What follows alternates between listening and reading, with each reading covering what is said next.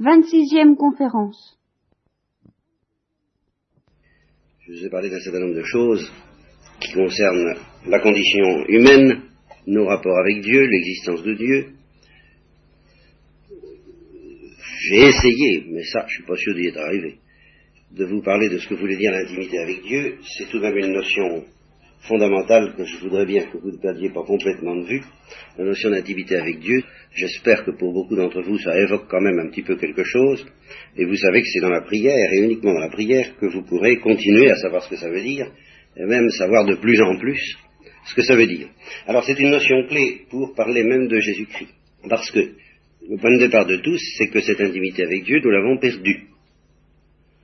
Euh, quand et comment d'après la tradition chrétienne, c'est aux origines de l'histoire du genre humain. Comment ça s'est passé, ça c'est plus difficile à préciser. Je vous en ai un petit peu parlé, mais j'y reviendrai pas cette année, je pense pas. En tout cas, le fait est là. Nous avons perdu une intimité avec Dieu. Et tous nos malheurs viennent de là, aujourd'hui encore. Exemple très clair, les hommes n'arrivent pas à s'entendre si je vous ai cité un jour ou l'autre la parole de Fellini, il y a vraiment quelque chose qui ne marche pas entre nous. Comment ça se fait qu'on n'arrive pas à s'aimer un peu, qu'on n'arrive pas à se comprendre un peu? Et il y a bien des gens qui essaient.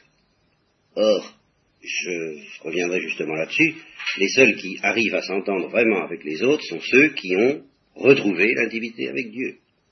Ceux-là sont capables d'être patients, d'être bons, et surtout de transmettre cette espèce de, chaleur, de je ne sais quoi, qui fait que les hommes ont envie de s'entendre les uns avec les autres, et surtout de s'entendre avec euh, ces gens-là, d'une nature un peu particulière, sur laquelle nous allons revenir, ceux qui ont retrouvé l'intimité avec Dieu.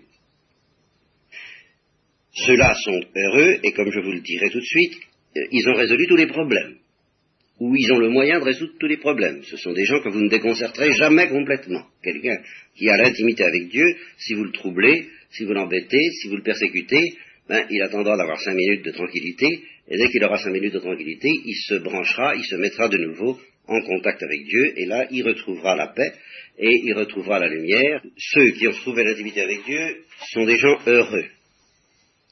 Ils ont trouvé le moyen d'être heureux. Ça ne veut pas dire qu'ils souffrent pas autant et quelquefois plus que les autres. Mais ils sont heureux. Et il n'y a que les gens heureux qui peuvent éviter d'être méchants. Alors il n'y a donc que les gens heureux qui peuvent enseigner aux hommes le secret de s'entendre les uns avec les autres et de ne pas faire trop de mal. Bien. Alors pourquoi je vous dis ça avant de parler de Jésus-Christ? Parce que c'est la première présentation que je dois vous offrir du Christ. On l'appelle le Sauveur. On l'appelle le Sauveur précisément parce qu'il nous a été envoyé par Dieu pour nous redonner la clé, la porte, le chemin perdu de l'intimité avec Dieu. C'est en ce sens-là, d'abord, que c'est le Sauveur. Alors c'est de lui que maintenant je voudrais que nous commencions à parler. Un chrétien qui ne sait pas qui est Jésus-Christ, qui n'a pas affaire à lui, qui n'est pas capable de parler avec lui, et quelquefois de l'entendre répondre, ce chrétien-là n'est pas solide, quelles que soient ses idées. Même si c'est un chrétien de grande foi, très traditionnel, ou bien si c'est un chrétien dans le vent, très généreux, s'il n'a pas l'audience du Christ, si le Christ ne signifie pas pour lui quelqu'un, un ami, mais pas n'importe quel ami comme nous allons voir, ben, c'est pas un chrétien solide. Donc, il faut que je vous parle de lui. Et il faut que vous sachiez qui il est. Alors, nous allons commencer par nous poser la première question. Comment est-ce qu'on peut connaître Jésus-Christ? Enfin, quelle est la première démarche à faire pour le connaître? Qu'est-ce qu'il faut faire est-ce qu'il faut lire des livres, ne serait-ce que l'Évangile, ou l'enseignement de l'Église? Bien, je ne crois pas que ce soit la première chose à faire et que ce soit non plus finalement la dernière. Jésus-Christ, c'est quelqu'un de vivant. Si vous voulez comprendre quelqu'un de vivant et avoir affaire à lui, il faut le regarder vivre. Et comment est-ce qu'on va faire pour regarder vivre Jésus-Christ? Voilà le premier problème que nous avons à résoudre. Si je ne vous donne pas des indications là-dessus, si je ne vous apprends pas comment faire pour regarder vivre Jésus-Christ, tout ce que je pourrais vous dire, ce sera euh, des mots. Je vais vous prendre une comparaison. Il existe un chansonnier, qui avait inventé, il existait il y a 20 ans de ça, un chansonnier qui avait inventé un numéro consistant à dire au public, mesdames et messieurs, j'ai inventé quelque chose d'extraordinaire. Un truc formidable, un bidule inouï. Je vous décrire mon bidule, je vais vous expliquer. Alors, ça consiste en ce qu'il y a deux cylindres de bois, deux cylindres de bois parallèles, l'un à l'autre à une distance d'environ 52 cm 64, et ces deux cylindres de bois, terminés par des demi-sphères euh, régulières à chaque extrémité droite et de gauche, sont eux-mêmes réunis par des petits cylindres euh, parallèles les uns aux autres et perpendiculaires aux deux premiers cylindres, à des intervalles réguliers qui, etc. Alors le public commençait à avoir une tête comme ça au bout d'un certain temps. Il dit, je vois, vous ne me suivez pas très bien. Le plus simple, c'est que je vous présente le fruit de mon invention, je vais vous montrer ça, et il va chercher une échelle. Alors, euh, on comprend tout de suite. Eh bien, tout ce que je pourrais vous dire du Christ, et d'une certaine manière de vous parler de la religion chrétienne, ça risque d'être la même chose. Si vous n'avez pas vu fonctionner l'appareil, tout ce que je pourrais vous dire, ce sera des mots en l'air et assez inintelligibles. Il faut le voir vivre. Vous me direz, mais comment voir vivre Jésus-Christ? Alors, c'est ici que je vais attirer votre attention sur quelque chose dont on ne parle plus beaucoup, ou plutôt sur des gens dont on ne parle plus beaucoup, et que j'ai d'ailleurs évoqué tout à l'heure un petit peu. Il n'y a pas de christianisme solide si on ne pense pas à eux, et si on ne s'appuie pas sur eux, car ce sont eux qui peuvent nous renseigner sur Jésus-Christ. D'abord, les saints. Il faut aller voir les saints. Qu'est-ce que c'est que des saints? Ce sont des gens qui, quelquefois, ont vécu il n'y a pas longtemps.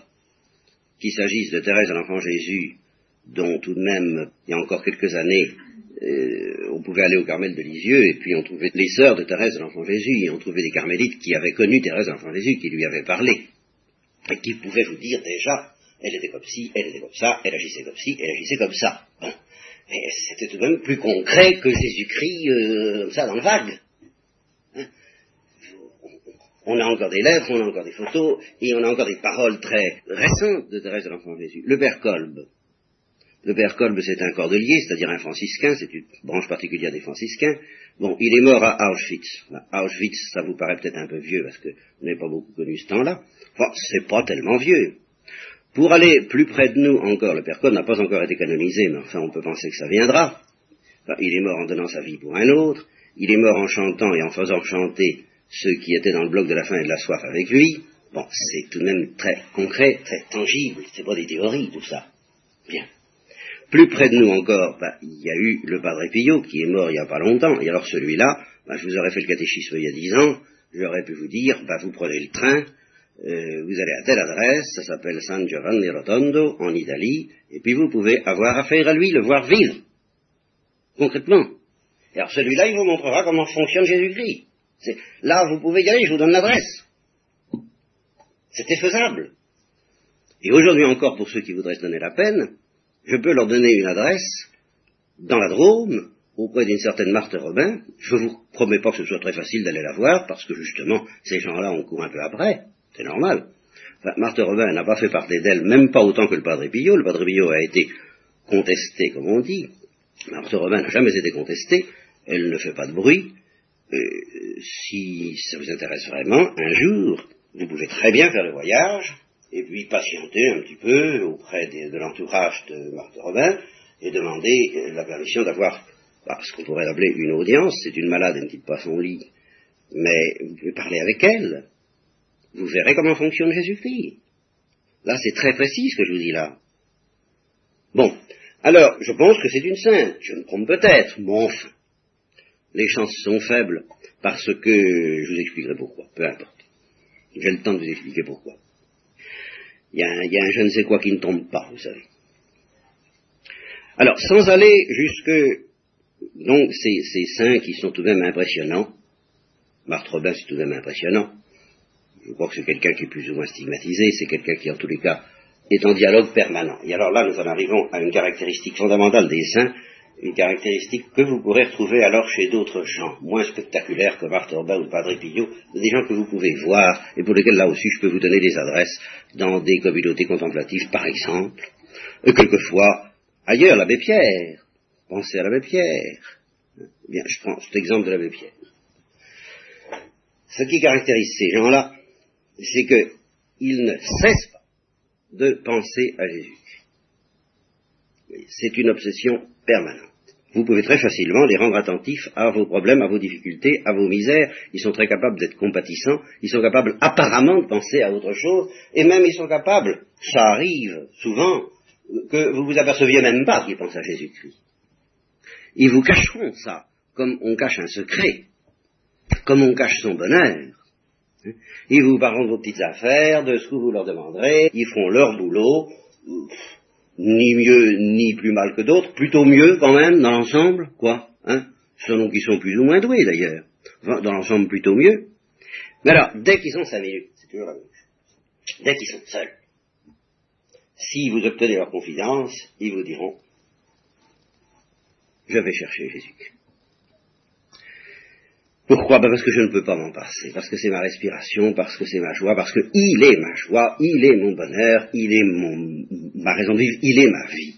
Dès qu'il a cinq minutes, ben, il se remet devant le Saint-Sacrement et il essaie de retrouver le contact avec Jésus-Christ. Car je reconnais que ce n'est pas toujours facile. Rechercher le contact avec Jésus-Christ, ben, c'est un petit peu, puisque je vous parlais de l'intimité avec Dieu, comme si vous aviez un appareil radio, hein, et puis que, euh, en temps normal, au moment où vous vivez avec les autres, ben, les communications sont brouillées, vous n'arrivez pas à bien entendre. Mais dès que vous êtes tranquille, alors vous tournez le bouton et vous essayez de retrouver la station émettrice, celle où vous entendez une certaine musique qui vous plaît, qui vous aide à vivre. Vous avez du mal, c'est quelquefois euh, très difficile, c'est quelquefois long, mais justement, vous l'avez entendu deux ou trois fois, et du fait que vous l'avez entendu deux ou trois fois, vous ne pouvez plus vous en passer, et dès que vous avez cinq minutes, dès que vous avez le temps, dès qu'on vous laisse tranquille, vous recherchez votre petite station émettrice, qui est le cœur du Christ. Voilà ce que diront tous ceux qui cherchent Jésus-Christ, ou la sainteté, car c'est exactement la même chose. Ces gens-là existent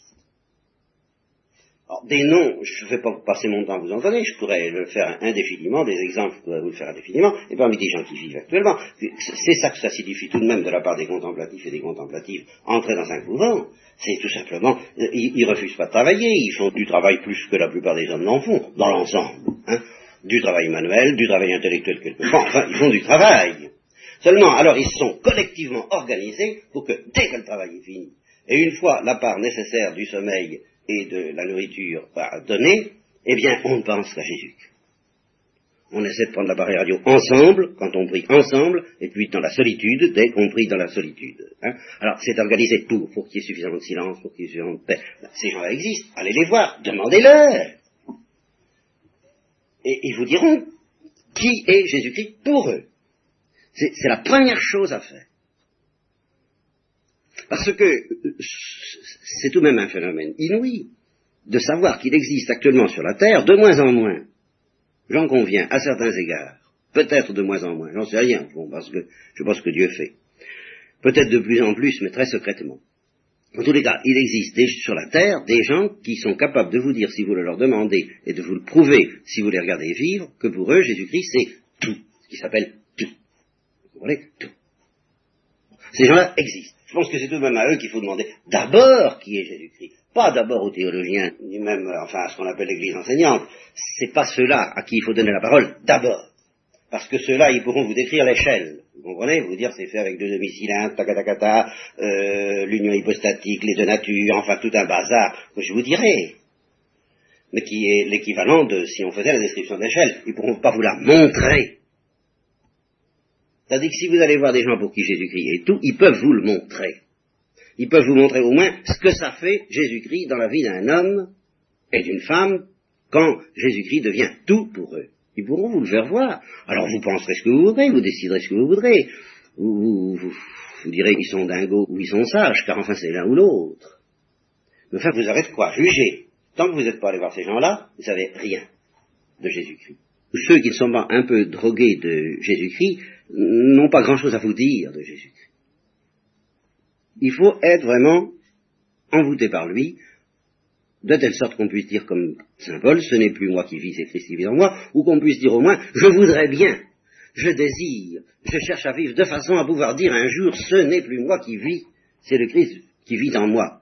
Je voudrais bien, je voudrais arriver à vivre un jour en telle sorte que je puisse dire en vérité, pour son amour, j'ai tout perdu. Voilà. Alors ça, ces gens-là, ils ont quelque chose à dire du Christ. C'est à ceux-là qu'il faut d'abord s'adresser. Bien, premièrement, c'est quelqu'un. Alors ça, je vais y insister. C'est quelqu'un, ça veut dire que ce n'est pas n'importe qui. Ça n'est pas un frère, ça n'est pas un homme en général. C'est un seul homme. Et je veux dire par là que Jésus-Christ pour eux est irremplaçable. Et il est irremplaçable exactement à la manière dont pour un enfant de 3 ans ou de 4 ans, je suppose que sa mère est irremplaçable. Et que si on lui propose d'autres mères ou d'autres amis ou d'autres gens, on lui dit voilà c'est les hommes et ils t'aiment, etc., cet enfant de 3 ans ou de 4 ans euh, dira ça remplace pas. Enfin, quand même.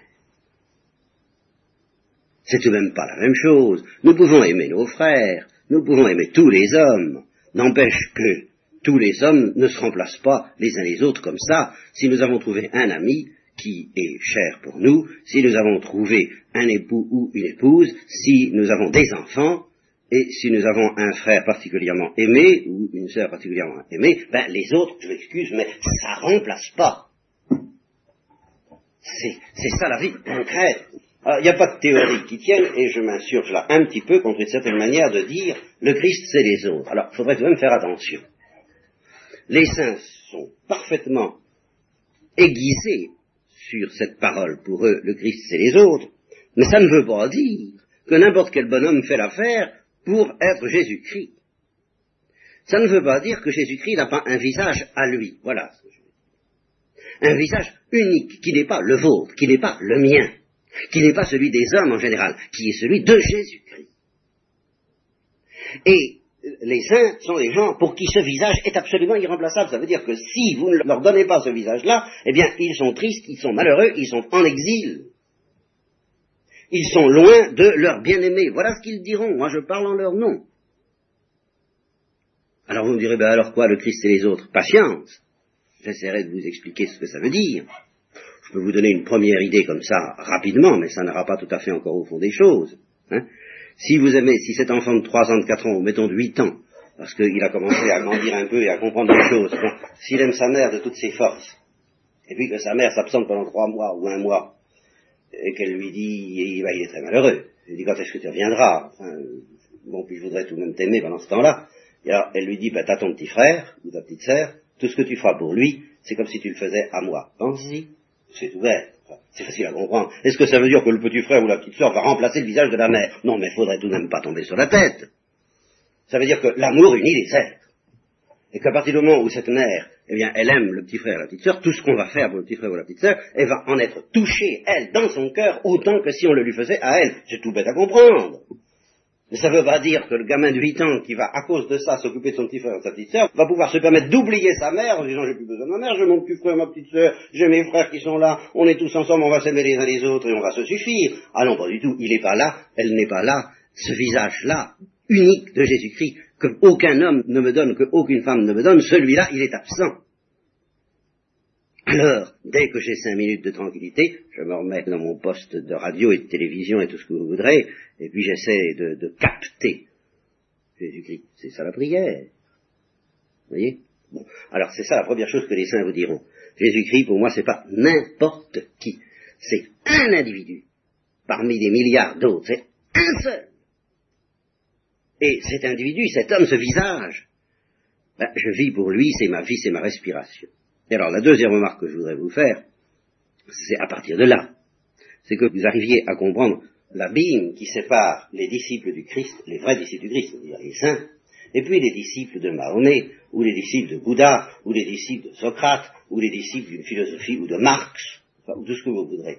Et cette différence est énorme, cet abîme entre les deux, je vais vous le prouver à partir de ce que disent les disciples de Mahomet, les disciples de Bouddha, les disciples de Marx. Je vais écouter ces gens-là. C'est à eux qu'il faut. Je ne vais pas écouter les chrétiens. Quand il s'agit de Mahomet, je ne vais pas aller chercher les chrétiens ni les saints. Je vais aller chercher les musulmans. Quand il s'agit de Bouddha, je vais chercher les hindous. Quand il s'agit de Marx, je vais chercher les marxistes.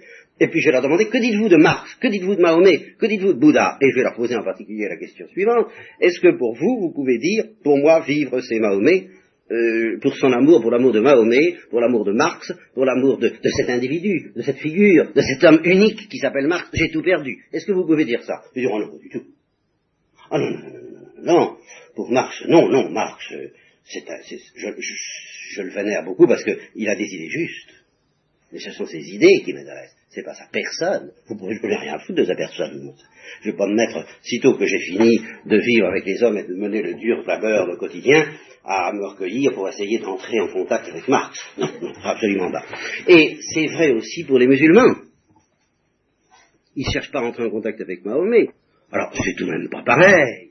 Vous comprenez Jamais les musulmans euh, n'ont cet amour euh, obsessif et, dévorant du Christ que vous observez, encore une fois, il n'y a qu'à regarder pour voir, chez certains chrétiens qu'on appelle les saints.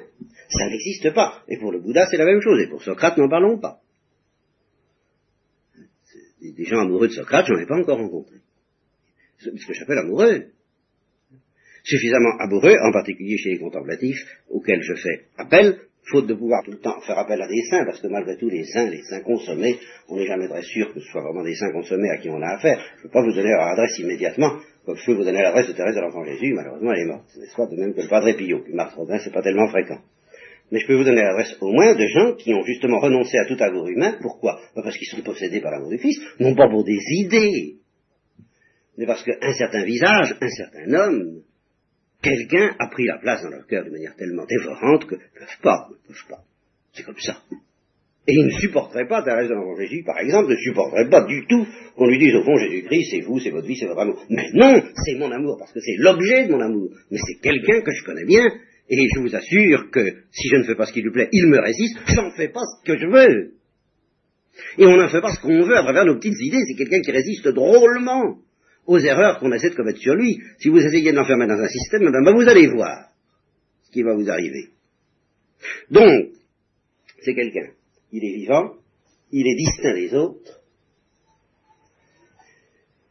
et ce que alors je, je n'ai pas dit parce que vous le savez, mais enfin, ça vaut mieux d'être dit, tout en étant vivant, il a déjà vécu sous Ponce Pilate. Ponce Pilate et, il est mort d'ailleurs aussi, sous Ponce Pilate. Bon, ça c'est de l'histoire. Ce, personnage qui a vécu sous Ponce Pilate et qui est mort sous Ponce Pilate, euh, au XXe siècle, des gens prétendent avoir affaire à lui. Voilà.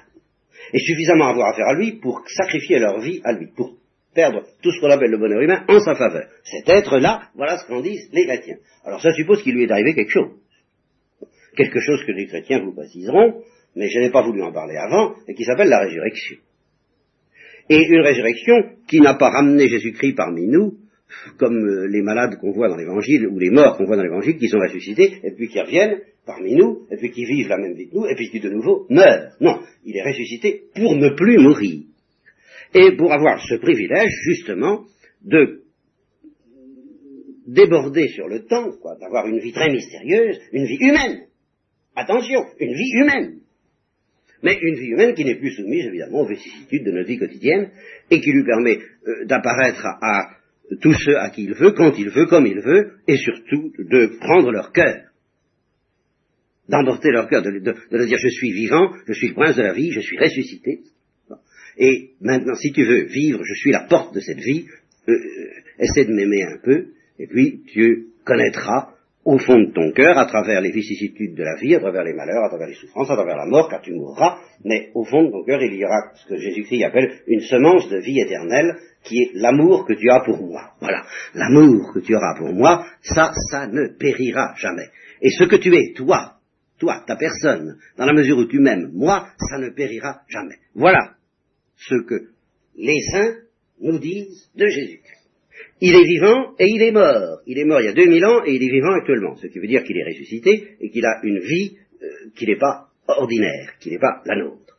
Et il a le pouvoir d'emporter nos cœurs dans son royaume. Alors là, c'est une notion nouvelle dont je ne vous ai pas encore parlé, le royaume de Jésus-Christ. C'est un homme qui vit dans un certain royaume. Le royaume de la vie éternelle ou le royaume de l'amour. Voilà. Je ne vous en dirai pas plus cette fois-ci, vous savez déjà que l'Église en dit davantage, mais je ne veux pas me presser. L'Église nous apprendra qu'en fait, cet homme est en même temps Dieu et le Fils de Dieu en personne. Mais ça, je ne veux pas insister là-dessus aujourd'hui. Je veux vous présenter Jésus-Christ tel que ça c'est pas de l'abstrait, vous voyez, ce que vous pouvez comprendre là. Un homme ressuscité et un homme euh, vivant d'une vie surhumaine, d'une vie divine, ça c'est vrai. Et se rendant présent de temps en temps, d'une manière spectaculaire, à certains d'entre nous, et se rendant présent tout le temps, d'une manière discrète, secrète, dans la prière, à chacun d'entre nous. Et en particulier, se donnant d'une manière unique, intime, individuelle, à chacun d'entre nous dans l'Eucharistie. Là, j'anticipe également sur des choses sur lesquelles je ne vous donne pas d'explication pour aujourd'hui. Simplement, essayez tout de même de faire un acte de foi si vous avez déjà la foi, ou de vous poser une question si vous ne l'avez pas. Euh, tout à l'heure, vous allez recevoir l'Eucharistie. Eh bien, ça veut dire que le, corps du Christ, le corps ressuscité du Christ, va vous prendre dans sa vie. Âme et corps. C'est quelque chose de formidable au sens euh, étymologique du mot, redoutable. Vous allez recevoir une invasion, une infusion, une injection. Voilà. Vous allez recevoir une injection de la vie humaine et glorieuse du Christ. Voilà. C'est exactement ça l'Eucharistie. C'est d'abord ça le baptême, et c'est ensuite l'Eucharistie. Une injection de vie divine, de vie glorieuse, de vie surnaturelle, et c'est ce qu'on appelle la grâce. Si vous avez jamais entendu parler de ça. La grâce, c'est tout simplement la vie du Christ ressuscité qui se répand en nous par le biais des sacrements. Alors, j'en aurais encore des choses à vous dire là-dessus. Seulement, j'ai voulu aujourd'hui euh, relier ça à cette chose très concrète, les saints d'abord, et puis ceux qui, sans être encore des saints, ne vivent que pour le désir de le devenir. Et ceux-là sont fréquents, il n'y a qu'à aller dans n'importe quel couvent, et théoriquement, il suffirait de voir n'importe quel prêtre pour voir ce que ça veut dire, pour voir fonctionner l'amour du Christ. Tant que vous n'aurez pas vu fonctionner l'amour du Christ, et que ça vous aura pas donné le pressentiment que le pressentiment, alors là je ne peux pas vous le démontrer, que les gens qui ont cet amour du Christ, ils tiennent le bon. Voilà, ils ont la clé, la clé, ils ont le secret, le secret du bonheur, le secret de la vérité, le secret de la vie. Tant que vous n'aurez pas perçu ça, tout ce que je pourrais vous dire glissera légèrement comme de l'eau sur le rail de votre indifférence, et je voudrais éviter ça. J'aimerais mieux travailler un petit peu la terre, de façon à ce que les paroles de vie qui me viennent du Christ et que je vous donne pénètrent dans une terre qui aurait été suffisamment remuée pour l'absorber et non pas la rejeter. Voilà.